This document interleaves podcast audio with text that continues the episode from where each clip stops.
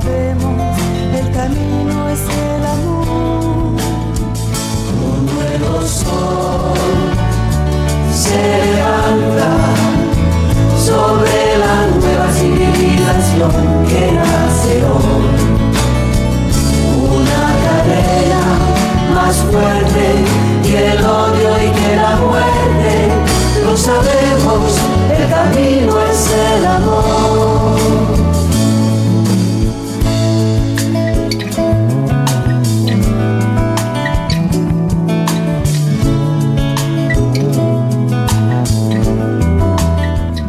Cordial saludo, queridos oyentes de Radio María, que nos escuchan en este día tan bello, el de 4 de diciembre. Saludo de manera especial a mis compañeros, a Miguel Niño, a Flores Lendi Quintero, a Catalina Niño, a Bernarda Caro y a Marlene Llanes. Y tenemos hoy una invitada muy especial, en que más antes, después entrevistaremos.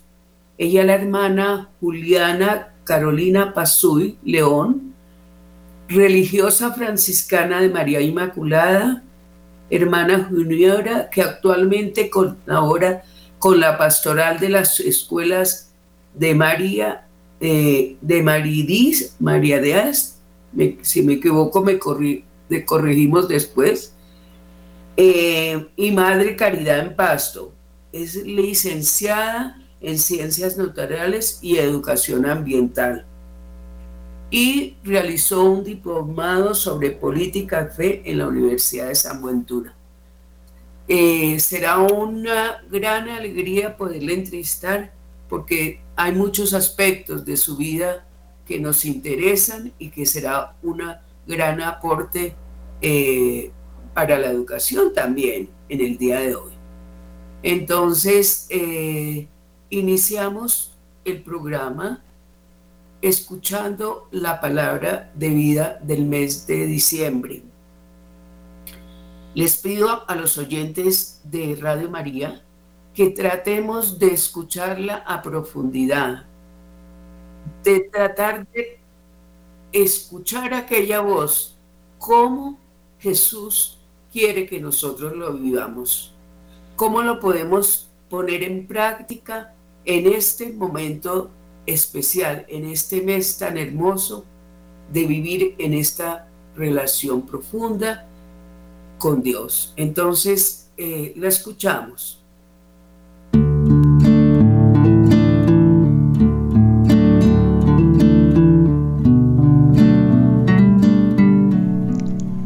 De vida de diciembre 2023. Estén siempre alegres. Oren constantemente.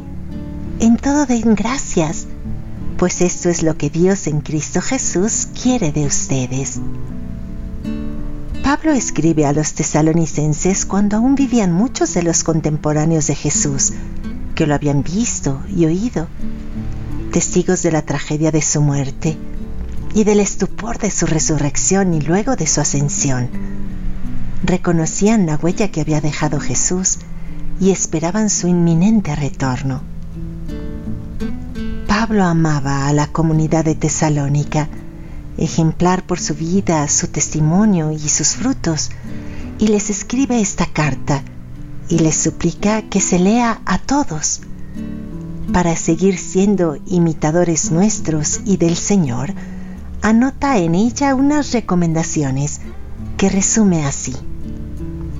Estén siempre alegres, oren constantemente, en todo den gracias, pues esto es lo que Dios en Cristo Jesús quiere de ustedes.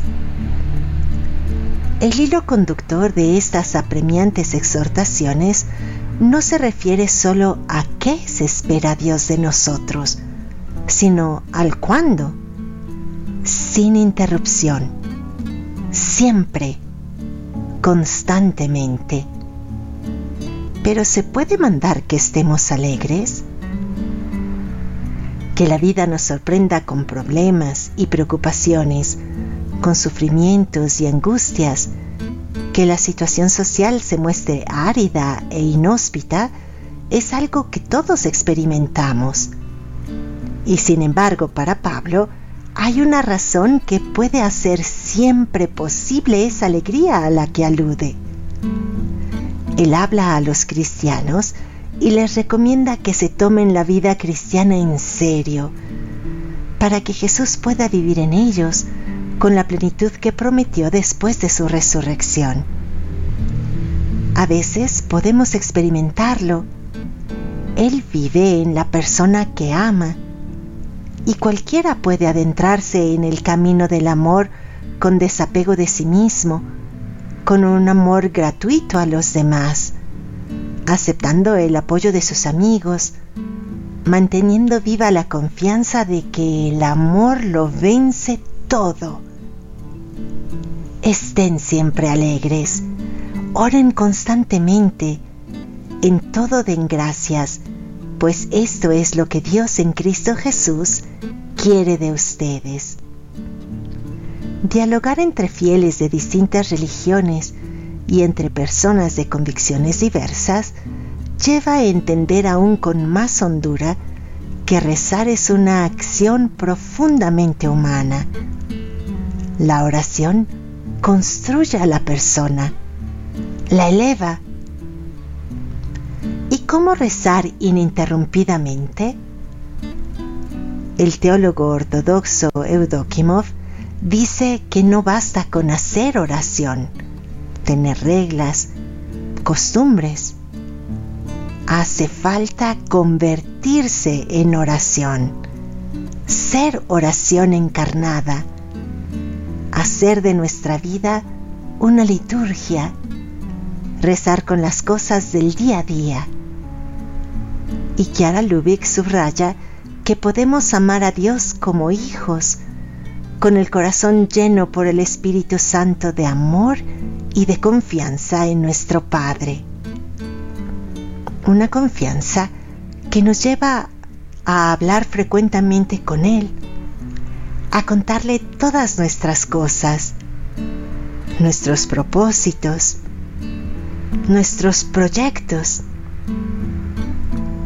Y hay también un modo de rezar siempre que es accesible a todos, detenerse antes de cada acción y centrar bien la intención con un por ti. Es una práctica sencilla que transforma desde dentro nuestras actividades y nuestra vida entera en una oración constante. Estén siempre alegres, oren constantemente, en todo den gracias pues esto es lo que Dios en Cristo Jesús quiere de ustedes. Ante cualquier cosa, dad gracias. Es la actitud que brota libre y sincera del amor agradecido por aquel que silenciosamente sostiene y acompaña a los individuos, a los pueblos, la historia y el cosmos. Con gratitud a los demás que caminan con nosotros, que nos hace conscientes de que no somos autosuficientes. Alegrarnos, orar y dar gracias. Tres acciones que nos acercan a ser como Dios nos ve y nos quiere y enriquecen nuestra relación con Él, con la confianza de que el Dios de la paz os santifique plenamente. Así, nos prepararemos a vivir más profundamente la alegría de la Navidad, para hacer un mundo mejor, para convertirnos en tejedores de paz dentro de nosotros, en casa, en los lugares de trabajo, en medio de las plazas. Hoy no hay nada más necesario y urgente. Estén siempre alegres oren constantemente. En todo den gracias, pues esto es lo que Dios en Cristo Jesús quiere de ustedes.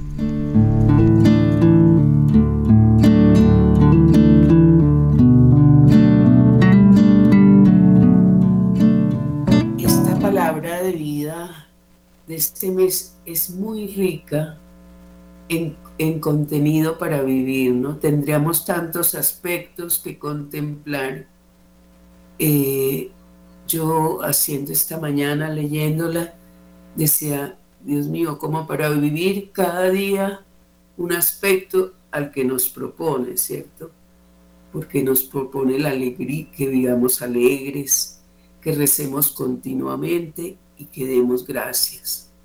Entonces yo les lanzo, les pido a los oyentes y también a mis compañeros que hagamos una reflexión, ¿cierto? Y a los oyentes les voy a lanzar unas preguntas para que si quieren participar del programa, estamos felices de que los hagan, ¿cierto? Porque los oyentes de Radio María son oyentes que contienen la vida, que viven la sabiduría, que a través de todos los programas que son tan bellos en esta radio, se enriquecen y tienen mucho que aportarnos. Entonces las preguntas que yo antes de empezar a hacer esta reflexión, eh, quisiera invitarlas, invitarlos a que nos contesten. ¿Cómo rezar ininterrumpidamente? qué es la gratitud y cómo se vive la alegría, cómo podemos vivir la alegría. Entonces serían esas. Entonces los invito, no sé quién de ustedes quiera iniciar a, donar, hacer este regalo a, a, los oyentes de lo aquello que Dios les ha puesto en el corazón. Bueno, Angelita, buenos días para los oyentes, para todos los compañeros. A mí me parece fascinante esta palabra de vida porque nos invita también desde lo sencillo de nuestra vida a estar en oración permanente siempre. Porque muchas veces decimos, no, es que se me olvidó rezar el rosario, no, es que se me pasó el día, no logré ir a la Eucaristía, por ave o ese motivo entonces esta palabra de vida nos exhorta es a que nosotros podemos hacer oración siempre. ¿Cómo hacemos oración siempre? Con las buenas acciones que hacemos por el otro, en nuestra casa, en nuestro cotidiano, en el diario vivir, cuando salimos, cuando hacemos buenas obras, en todas las eh, comunidades que estamos cada día visitando, cada día ayudando. Eso me llena porque por ejemplo, yo soy una persona de hacer muchas obras y distintas en distintos ámbitos. Entonces a mí eso me encanta y que mejor que sé que estoy orando, que estoy ofreciendo, que estoy diciendo por ti Jesús, estoy en cada sitio, por ti Jesús estoy amando a los demás, haciéndoles su día feliz y dar gracias porque nos da la posibilidad de cada día levantarnos, madrugar, hacer muchas acciones que favorezcan a otras personas que nos encontramos también en el cotidiano. Eso es para mí, Angelita, gracias. Gracias. Flores Lende. ¿Y Bernarda?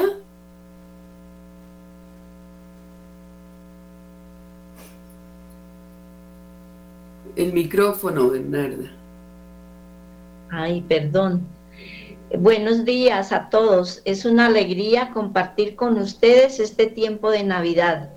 Para mí, esta bella palabra de vida me da mucha esperanza, fortaleza y fe. Es verdad que cuando amo a Jesús en los demás, con una sonrisa, un saludo, un favor, una ayuda económica, etcétera, siento la presencia de Dios y experimento la alegría de amar siento paz y felicidad verdaderas. Es, es verdaderamente un tesoro esta palabra de vida, me encanta. Gracias, Bernardo. Gladys. Hola, un saludo especial a todo el equipo y a todos los oyentes. Una eh, me venía de inmediato como retomar lo que dice al final la palabra de vida, que nos prepara para la Navidad. Y en efecto, porque es un llamado justamente a estas tres eh, recomendaciones de la alegría, de la oración y del agradecimiento que realmente hacemos justo en esta época.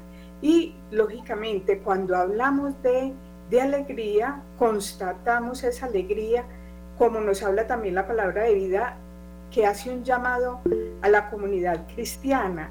Y en efecto, sí, nosotros como cristianos eh, tenemos esa alegría porque somos conscientes, tenemos la certeza de la resurrección. Y lógicamente hacemos ese llamado también ahora en Navidad a que Jesús vuelva a nacer y a renacer en nuestros corazones. Y esta oración permanente de ofrecer cada acción por por Jesús, con este, como decía Kiara en algún momento, este por ti Jesús, en la cotidianidad, las pequeñas y grandes acciones, poderlas ofrecer también, nos da la certeza de ese amor permanente, también eh, ante cada prójimo que se nos, que tenemos cerca y agradecer. Yo creo que esta gratitud permanente a Dios por todo lo que nos da en la cotidianidad y también con la, con la persona que tenemos al lado. Yo diría que es justamente la palabra de vida para, para esta Navidad. Entonces, creo que no solamente nosotros como equipo, sino también eh, las personas que nos escuchan tienen ahora una herramienta poderosísima para, para vivir el día a día de, de este periodo. Gracias. Gracias a ti. Y Marlene. Bueno, eh, me llamaba mucho la atención, buenos días a todos, a los oyentes y a todo el equipo.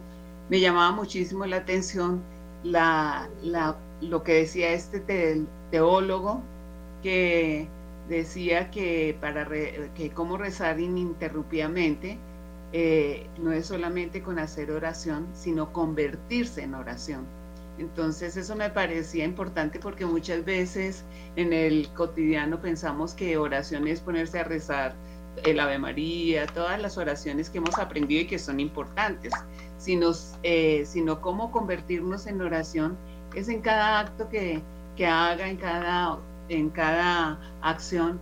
Esto se convierte en oración si yo de verdad me levanto, abro los ojos y lo primero que tengo que dar, siento de dar es gracias a Dios porque tengo la vida, porque puedo vivir ese momento presente.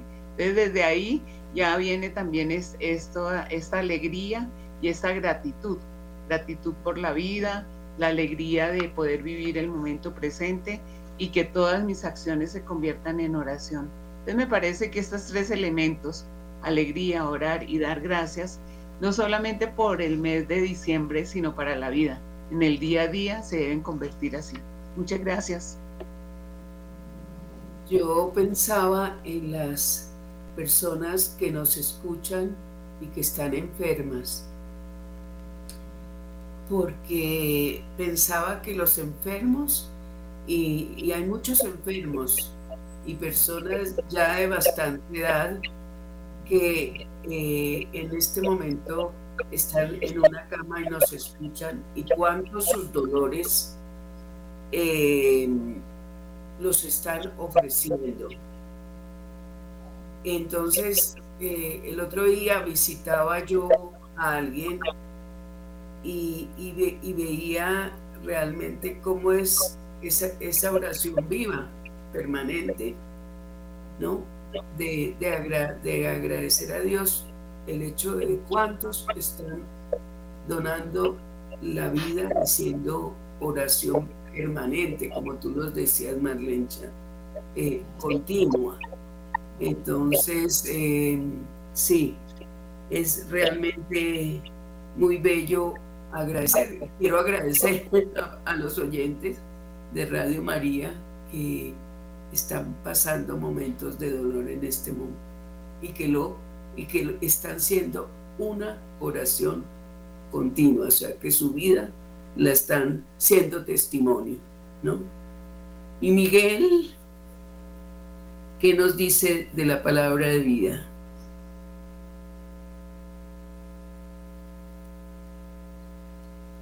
¿No se escucha?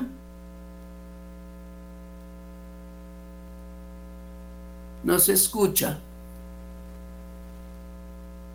¿Sí? No sé si, si Catalina nos pudiera...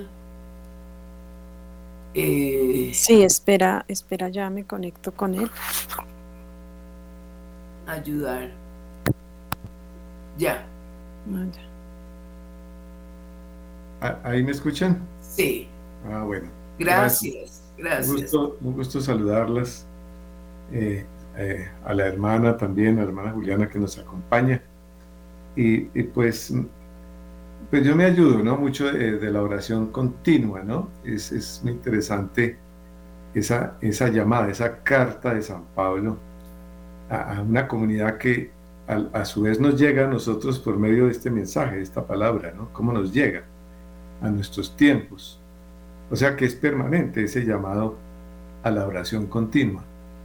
Y, existen muchas, ¿no? Esa, esa que acaban de mencionar y que es, y que es esa, esa acción, esa acción. La palabra de vida dice, eh, por ti Jesús, dice, se, hay que parar, visualizar la acción y ofrecerla. indica un método. A mí me llamó la atención mucho porque está indicando cómo hacerlo, ¿no? Dice, tomar conciencia de la acción. Claro, no es una acción automática, es un actuar. Y ese actuar inmediatamente se ofrece hasta que se vuelva permanente. Es una forma de vida. ¿no? es maravilloso poder hacerlo porque entonces, como dice la palabra también, uno se vuelve uno y, va, y va desapareciendo ese otro que es, pues generalmente es ese ego, esa forma de pensar, de actuar a veces eh, sin la conciencia, porque también eh, hace alusión a la conciencia. O sea que entrar en conciencia del acto es como el primer momento y luego con esa misma conciencia ofrecerlo hasta que se vuelva un hábito, un hábito y por lo tanto se convierte en virtud. Es toda una enseñanza, ¿no? A mí me parece, me, llena también como a cada una de las eh, compañeras que han participado. Muchas gracias. Gracias. Bueno, y Catalina,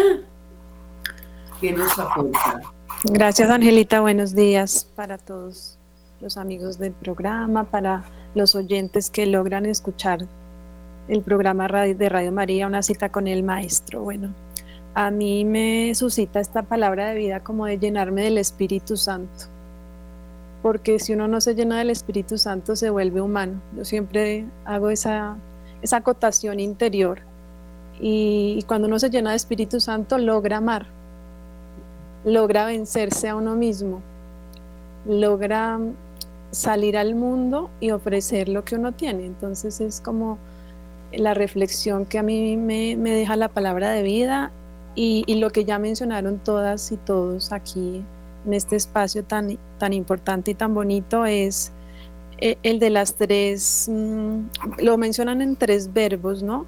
Pero es el de gracias. Aquí se me, lo tenía aquí a la mano parafraseando un poco, pero son tres verbos que nos invita a la palabra de vida de diciembre, es dar gracias, como estar en, sintonía, ¿no? Continua de, de, dar, nosotros aquí en, en, en el movimiento de los focolares mencionamos una palabra cotidiana, que es el por ti Jesús. Ese por ti Jesús quiere decir desprendernos y salir a amar. Entonces, es así como lo, lo logro sintetizar de, vivir cotidianamente este ejercicio de, oración. Qué bello, realmente como el Espíritu Santo ilumina, ¿no? Al escucharlos a cada uno decía qué riqueza hay y cómo Dios se manifiesta en el corazón de cada uno, en la mente de cada uno. Pues está eh, nuestra invitada especial que haremos la, la, la, la entrevista más tarde, pero eh, yo pienso, hermana, que usted también tiene gran riqueza al escuchar la palabra de vida. No sé si anteriormente la había escuchado, o, pero de lo que escuchó que le llegó al corazón y que nos puede aportar a nosotros, dado su vida llena de Dios. Eh, muy buenas tardes para todos, buenos días, disculpen. Yo tengo una resonancia especial porque esa fue la lectura que escuché en vísperas en, el, en la primera semana de Adviento, justamente el día de ayer. Y me llamaba la atención porque estamos en un tiempo litúrgico muy marcado decía, por la conversión, pero también al tiempo por una alegría, ¿no? Porque el morado también se lo mira en cuaresma, pero tenemos una connotación diferente que es la alegría de la espera de que Jesús ya viene, ¿no? Y ya viene cada día y, ya viene también en una forma gloriosa como lo esperamos, como es la parrocía, pero yo creo que la alegría, que también para los franciscanos tiene una connotación especial, viene de ese saber con esperanza de que no estamos solos, ¿no? Y de que a pesar de las contrariedades de la vida, usted decía, muchos de los oyentes pueden que estén enfermos, muchos pueden que estén en situaciones muy difíciles, ¿no? Porque no sé si puedo decir de forma general, pero este año ha sido difícil para todos, creo yo, en muchas cuestiones. No estamos en una guerra a nivel nacional o de forma local, han habido cuestiones muy difíciles. Y a veces este panorama nos hace como pensar que no es fácil sonreírle a la vida, ¿no? Sin embargo, el Señor en la palabra siempre nos está suscitándose, manténganse de pie, ¿no? Que ya viene, estén vigilantes, ¿no? Este, estar como pendientes de las señales, porque tarde o temprano Dios va a dar a conocer su victoria en nuestras vidas, ¿no? Y la gracia del Señor siempre nos sustenta y nos permite salir adelante. Entonces, la alegría es en la esperanza, ¿no? De que Él ya viene, de que ya está aquí, ¿no? y de que en los acontecimientos del día al día, si tenemos ese estado de conciencia, como ustedes decían, ¿no? Podemos también ofrecer, pero también darnos cuenta cómo la acción de Dios interviene en todo lo que hacemos. Entonces no estamos solos, por eso cuando iniciamos este proceso radial, este programa, eh, teníamos como esa seguridad, ¿no? Esto lo está haciendo el Señor, esto es de Dios y nosotros solo somos instrumentos. De manera que pues para Él la gloria y de manera que también Él hará la obra a pesar de todo. Muchas gracias. Ah, mil, gracias, hermana. Qué bella su contribución, de verdad. Muy, muy, muy lindo, realmente. Bueno, y los oyentes, eh, cuando quieren, pueden llamarnos, pueden realmente entrar, llamarnos y manifestar, ¿cierto? Porque dan las gracias a, Dios, porque generalmente eh, eh, otra forma de oración es dar las gracias entonces, eh, no sé, lo que Jesús les suscite en el corazón. Vamos a hacer una pequeña pausa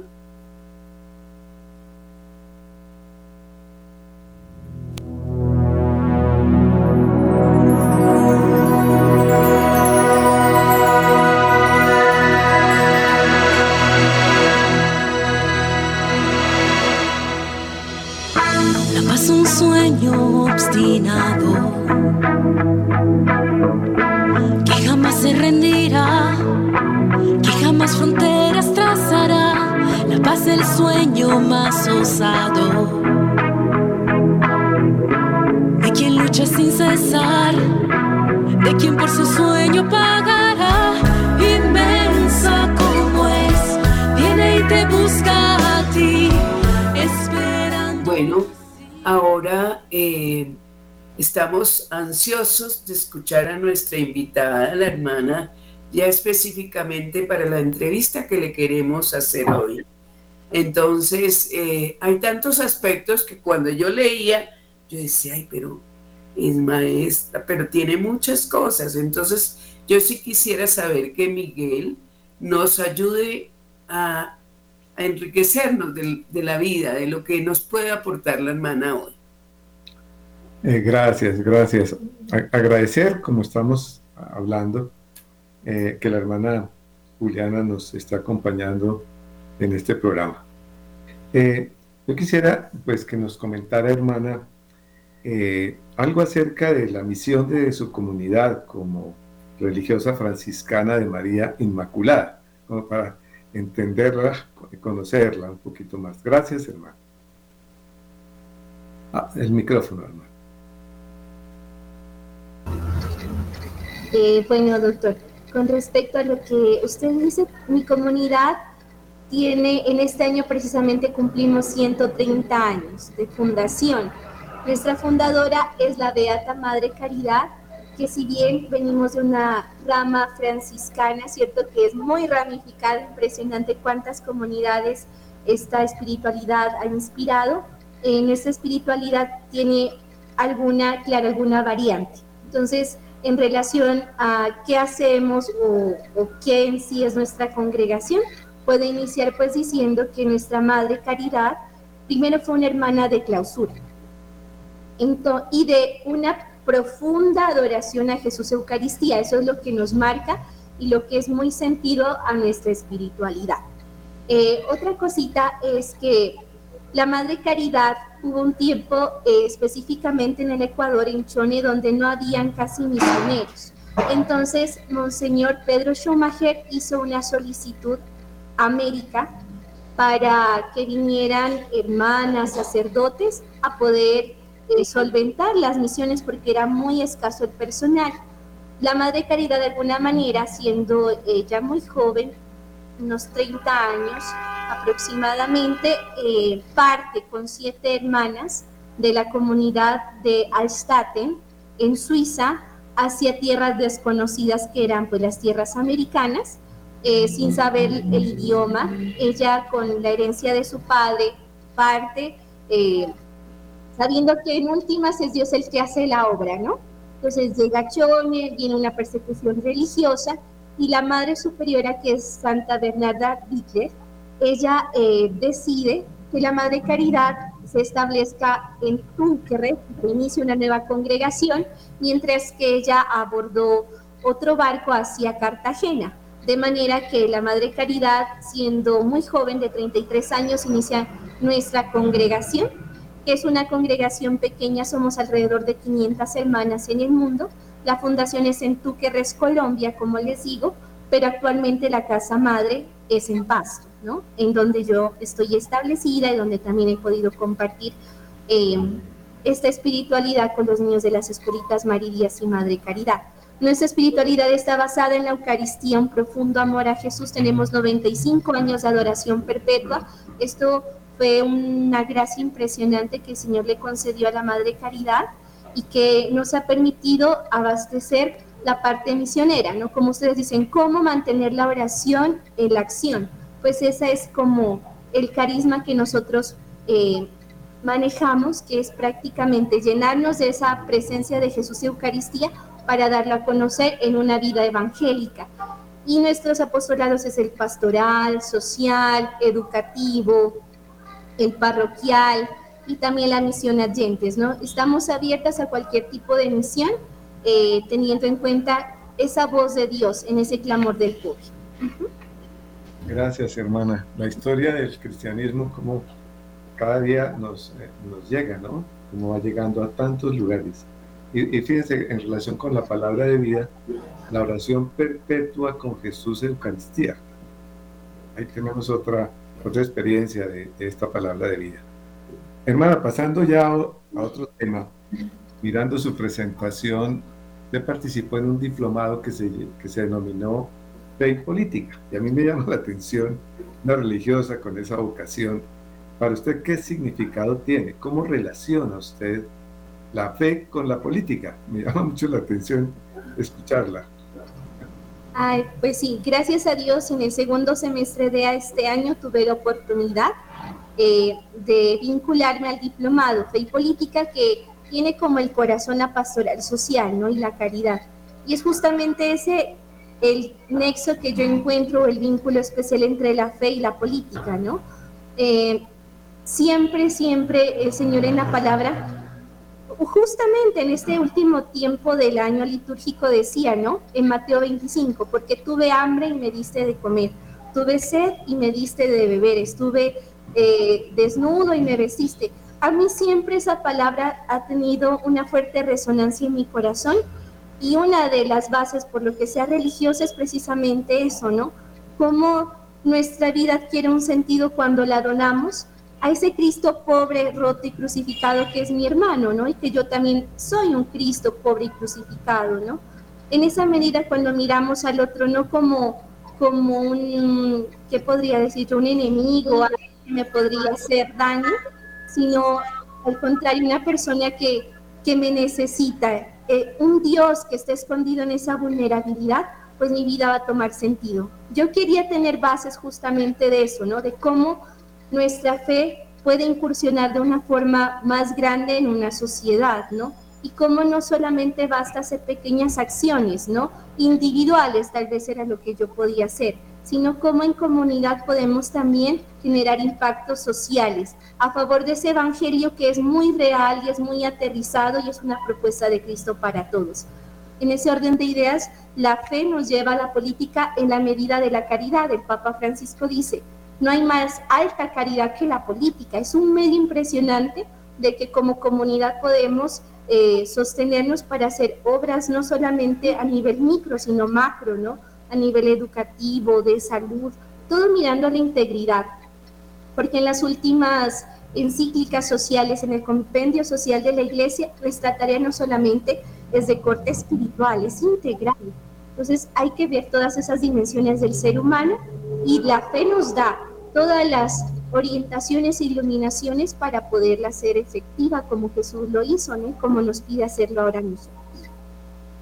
Gracias, hermana. Yo me siento realmente gratificado con su mensaje como franciscana y como persona, ¿no? De cómo tiene entendimiento de la política. Cómo, cómo fíjense ustedes y todos los oyentes, cómo una religiosa entiende la, política como caridad, como servicio al otro, como ese bien que se transmite a los demás, cumpliendo una palabra, una guía del Evangelio, son las obras de misericordia. Algo que como ahora lo expresábamos, no es solamente la palabra, sino que ella lo encarna, lo lleva, lo transmite. Entonces ahí necesariamente surge otra pregunta, ¿no? Que sería, sobre esa, eh, esa actividad, ¿cómo, ¿cómo genera usted comunidad? ¿Cómo hace usted para constituir una comunidad? Eh, cuéntenos de su experiencia, cómo lleva ese programa, cómo lo, lo transmite usted a su vivencia en, su ciudad, en Pasto. ¿Qué, ¿Qué, acciones realiza? ¿Cuáles son sus programas? Cuéntenos, hermana, ¿cómo ejerce la política usted? Muy bien, justamente no estoy sola, ¿no? Y viendo también esa como ese sentido de comunidad. Aquí está una mamita de familia del movimiento Miframi que ahorita les contaremos. Y tengo, si Dios me permite, aquí tengo dos niños de las escuelitas Marías y Madre Caridad de grado tercero, Julián, y de grado segundo, María Antonia. Y hemos hecho una comunidad, hemos hecho dos comunidades y eso también ha sido eh, como un fruto del diplomado, ¿no? Entonces quisiera un poquito comentarios. Estos grupos no nacieron hoy, ¿no? Esos grupos ya llevan inicios de este presente siglo. Sin embargo, eh, digamos que lo que he pretendido con todo, pues es lo que hace el Señor, es que ellos tengan una incursión social. ¿En qué, en qué sentido? En que no solamente recibamos conocimientos si quiénes son nuestros fundadores, eh, quiénes, eh, eh, no sé, nuestra espiritualidad, cuáles son las obras de misericordia, no, sino tener una incursión en hechos que les digan a los niños realmente que la, que la caridad y la política, tornándoles a, a, esa, a esa política en ese sentido de darse al otro, a una sociedad que lo necesita, pues es posible, ¿no? Entonces el movimiento de Refrani, que significa Resplandor Franciscano Misionero, eh, tuvo como objetivo poder aportar a un desarrollo integral de los niños desde nuestra espiritualidad, haciendo también con ellos un proyecto de vida desde los pilares del Evangelio. ¿sí? Eso es como el objetivo general de este movimiento. En las escuelitas después del COVID no se había retomado. En este año nuevamente surgió la iniciativa. Yo, como decía la, eh, eh, la señora María Ángela, eh, pues tuve la oportunidad de colaborar en la pastoral en este año en las escuelas. Entonces, sí fue una tarea darle vida nuevamente al movimiento. Entonces, con los niños tuvimos la oportunidad de integrarnos, de conocer sí las bases de nuestra espiritualidad, quién es San Francisco, no es verdad, quién era la otra persona. La, Madre Caridad, muy bien. Santa Clara de Asís, ¿no? Darles muchos en relación a eso, pero también se los fue preparando a hacer acciones. Visitamos un barrio de invasión, eh, también visitamos a las niñas del Hogar de María, tuvimos la posibilidad de colaborar en la Jornada Mundial de los pobres y también de las misiones. Entonces, es darles también a ellos como a través, sí, de la teoría, pero mucho más de la vivencia, esa espiritualidad. Y con el movimiento Binfrani, que fueron los laicos, es una asociación de laicos con nuestra espiritualidad, lo mismo. Construir a través de las mamás siempre fue la iniciativa, ¿no? Desde el principio, ¿qué necesita nuestra escuela? ¿Cómo podemos mejorarla? Y se hizo escuelas de familia, y también se hizo visita a la cárcel y se hizo también mucha oración, ¿no? Porque con ellas queríamos sobre todo, eh, cada madre tiene su agobio y tener un, lugar de encuentro, de oración, de poder decir, estoy mal, necesito ayuda o necesito alguien que me escuche, también fue una iniciativa que este grupo comentó, porque ante todo es la fraternidad, ¿cierto? Esa es la base de nuestra espiritualidad y también de toda comunidad. Gracias. Eh nuevamente, hermana, porque transmite usted vitalidad, compromiso, ¿no? De una, de una acción política. fíjense cómo creo que si este programa llegara, llegara a, ser escuchado por los políticos, que seguramente usted ya va llegando a ellos, ¿no? Poco a poco seguramente se irá aproximando a estas otras realidades, porque yo estoy feliz de este diálogo con una religiosa de otra comunidad, eso es lo que tenemos que hacer los cristianos, ¿no? Eh, articularnos con todas las comunidades, ¿no? entablar estos diálogos para unirnos, para juntarnos, para sumarnos a acciones políticas concretas que, que lleve a los niños a conocer las llagas, los dolores de una sociedad y, y, que vincule también a los laicos y que, bueno, es toda una experiencia que yo la conocía ya en este diplomado, apenas la escuché, inmediatamente me surgió la idea de, de, de invitarla al programa. Tendríamos mucho que tenemos que invitarla a más programas para lograr conocer más a fondo y que todos los movimientos de la iglesia se impregnen de esa forma de actuar, ¿no? Que no es una iglesia quieta, que no es solamente una iglesia que está eh, allá en, las capillas, sino que sale después de estar en la capilla, sale a la vida social. no se queda, ¿no? Todo un ejemplo. Eh, pues, hermana Juliana, ¿alguien quiere de ustedes que levantó la mano hacer alguna pregunta la hermana? También están los niños y quisieran preguntarles una mamita de familia. Me gustaría que también ellos tuvieran voz en este, en este espacio. Gracias. Bueno, entonces. Claro, le damos el espacio a los niños, pero antes quiero decirle que su tarea es muy importante, hermana, porque está formando nuevas generaciones. Y las nuevas generaciones hay que formarlas así en el amor concreto, o sea, nada tanto hablar y hablar, pero nada. Entonces usted así está haciendo, formando verdaderos políticos. Esos son los que realmente, realmente tendrían que surgir para que transformen la sociedad.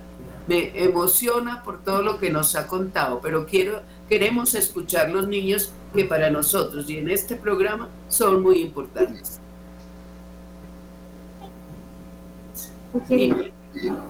A ver, si sí voy a hablar. A ver, ¿quién nos va a hablar? Cuéntanos. ¿Cómo te llamas? Yo me llamo Julián Sebastián Astacuaz. Bueno, ¿qué nos vas a contar? Eh, pues primero, ustedes pregúntenme algo. Porque yo primero soy acólito. Ayudo a, las, a la parroquia Cristo Maestro y San Antonio de Padua. Y, y acá también, aquí en la escuela, también he ayudado como... A, ¡Ay! Acólita.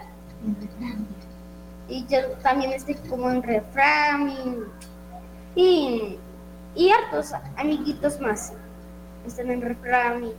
Pero refrán, yo para los oyentes, yo les digo que refrán es muy bueno. Nos enseñan los valores y más. Tenemos las, las novicias, también a la hermana Juliana, que también nos da, ella siempre da palabra. Y y también nosotros como reframistas un día fuimos al hogar de María y nosotros tuvimos, bueno, primero ahí tuvimos que llegar, ya saben, y después ahí comenzamos eso de conocernos, decir nuestros nombres, había algunos niños de Tumaco, Llorente, bueno, y hartos municipios más. Como mi mamá, ella es de Llorente, yo soy pastuso violenteño. Bueno, ese es mi invitado número. Pero refrán nos enseña como en septiembre, que era el mes de la Biblia, nos enseñaron la Biblia y los evangelios. Y, harta, y hartas cosas que nos divertimos. Un día nos llevaron a de Díaz y todavía imagínense, todavía los de, de la otra sede ya haciendo fiesta. Ah, ahí ahí, después, ahí estábamos hablando. También las hermanas tienen bonitos cantos. Y eso. Muchas gracias. Con gusto. Los niños siempre nos hacen reír, qué maravilla. Sí. eh, ¿Por qué no les comentan un poquito que ¿Qué, ¿Qué sintieron al compartir con otras niñas que de pronto habían tenido realidades diferentes? Si pudieron estar contentos, les dio miedo, ¿qué les quieren expresar para que otras personitas también no tengan miedo y puedan acercarse a estas personas que son nuestros hermanos, ¿no es verdad? Sí. Bueno, sí. Eh, primero también, ahí nos sentimos como ahí con miedo, ¿sí? Porque no conocíamos uno cuando van a conocer quién será, quién será él, hartos, como dice mi mamá, primero véalos antes de estar presumiendo, porque en verdad yo sí soy chistoso. Mucho, muy bello, gracias. Habría que alargar el programa. No, se nos está acabando ya, qué pesar. Ay, hermana. No, qué pesar, tenemos que continuarlo porque hay tantas cosas, pero la niña se queda sin decirnos algo, porque no. ella cierra el programa la niña, a ver. ¿Qué quieres decir, María Antonia? ¿Cuántos nos faltan? María Antonia. Mi nombre se llama María Antonia. Yo, pues, cuando fui a hogar María me gustó mucho porque compartimos, hicimos juegos, las niñas se dieron, estuvieron un rato con nosotros, nosotros ayudamos. Entonces, a mí me gustó tanto porque estábamos haciendo la caridad y porque era tan hermoso que las personas que no tuvieran padres o que los padres se habían ido, entonces que hubieran reírse para, para que ellas jueguen y se diviertan un rato. ¡Qué bello! Muchas gracias. Ah, muy lindo. Y por acá hay una mamita que también nos puede comentar algo de la experiencia con, la, con los reclusos de la cárcel, algo muy cortico, porque ellas también estuvieron muy atentas en la Eucaristía de la Virgencita de la Merced. También se, cada niño donó y se pudieron recuntar 65 kits de aseo para ellos y fueron finalmente ellas quienes compartieron con los presos. Buenos días. Buenos días. Erika, eh, mis hijos estudian en esta gran institución Y como madre siempre he buscado eso, ¿no? Más que lo académico, tal vez que me les inculquen muchos valores, valores para que me los formen como personas, como ser humano, como buen cristiano. Eh, la experiencia con la hermanita Juliana fue maravillosa. Eh, primero siempre nos preparamos con, con la visita al Santísimo. Eso fue primordial, ¿no? Para, para nosotros irnos como alimentando y, y, que el Espíritu Santo nos dé la gracia de poder vivir ese, esa caridad con los demás, ¿no? Primero nos alimentamos con lo espiritual y luego salimos a hacer la misión. Eh, la misión fue compartir también con, con los presos.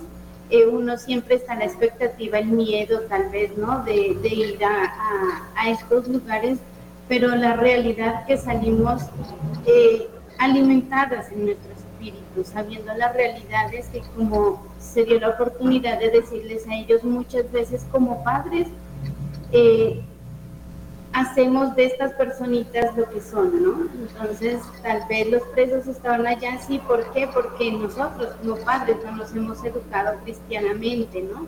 Guiarlos por un buen camino principalmente. Entonces, la experiencia, la, la gloria es para Dios, ¿no? Pero sí pero Dios tiene muchos instrumentos. Uno de ellos, la hermanita Juliana, donde nos ha venido a llenar esos vacíos. A veces como padres, como madres, eh, queremos hablar con alguien y no tenemos la oportunidad. Esta fue la oportunidad en este gran movimiento donde compartimos experiencias, ¿no? Unas madres tenían experiencias más duras que otras, pero todas con sufrimientos. Entonces, eh, la hermanita Juliana fue fundamental en nuestro, en nuestro crecer espiritual, eh, eh, enseñándonos que siempre debemos hacer el bien a los demás. En la gracias, mil y mil gracias. Quisiéramos continuar de verdad, nos demoraríamos mucho tiempo. Nos queda un minuto, la saludamos, agradecemos inmensamente a la hermana, a los niños, a la señora, a la mamita, de verdad ha sido un programa que particularmente para mí ha llenado el corazón. Y para los oyentes nos vamos llenos de la grandeza de lo que son los niños y de cómo eh, abre uno como el la decir cómo decir como la esperanza de que podemos construir un mundo diferente con estas criaturas de Dios. Mil y mil gracias, eh, a todos mis amigos, a Radio María por este programa. gracias, gracias a cada uno, muy lindo. Gracias, hermana, gracias, Miguelito, gracias a todos. Estamos hablando.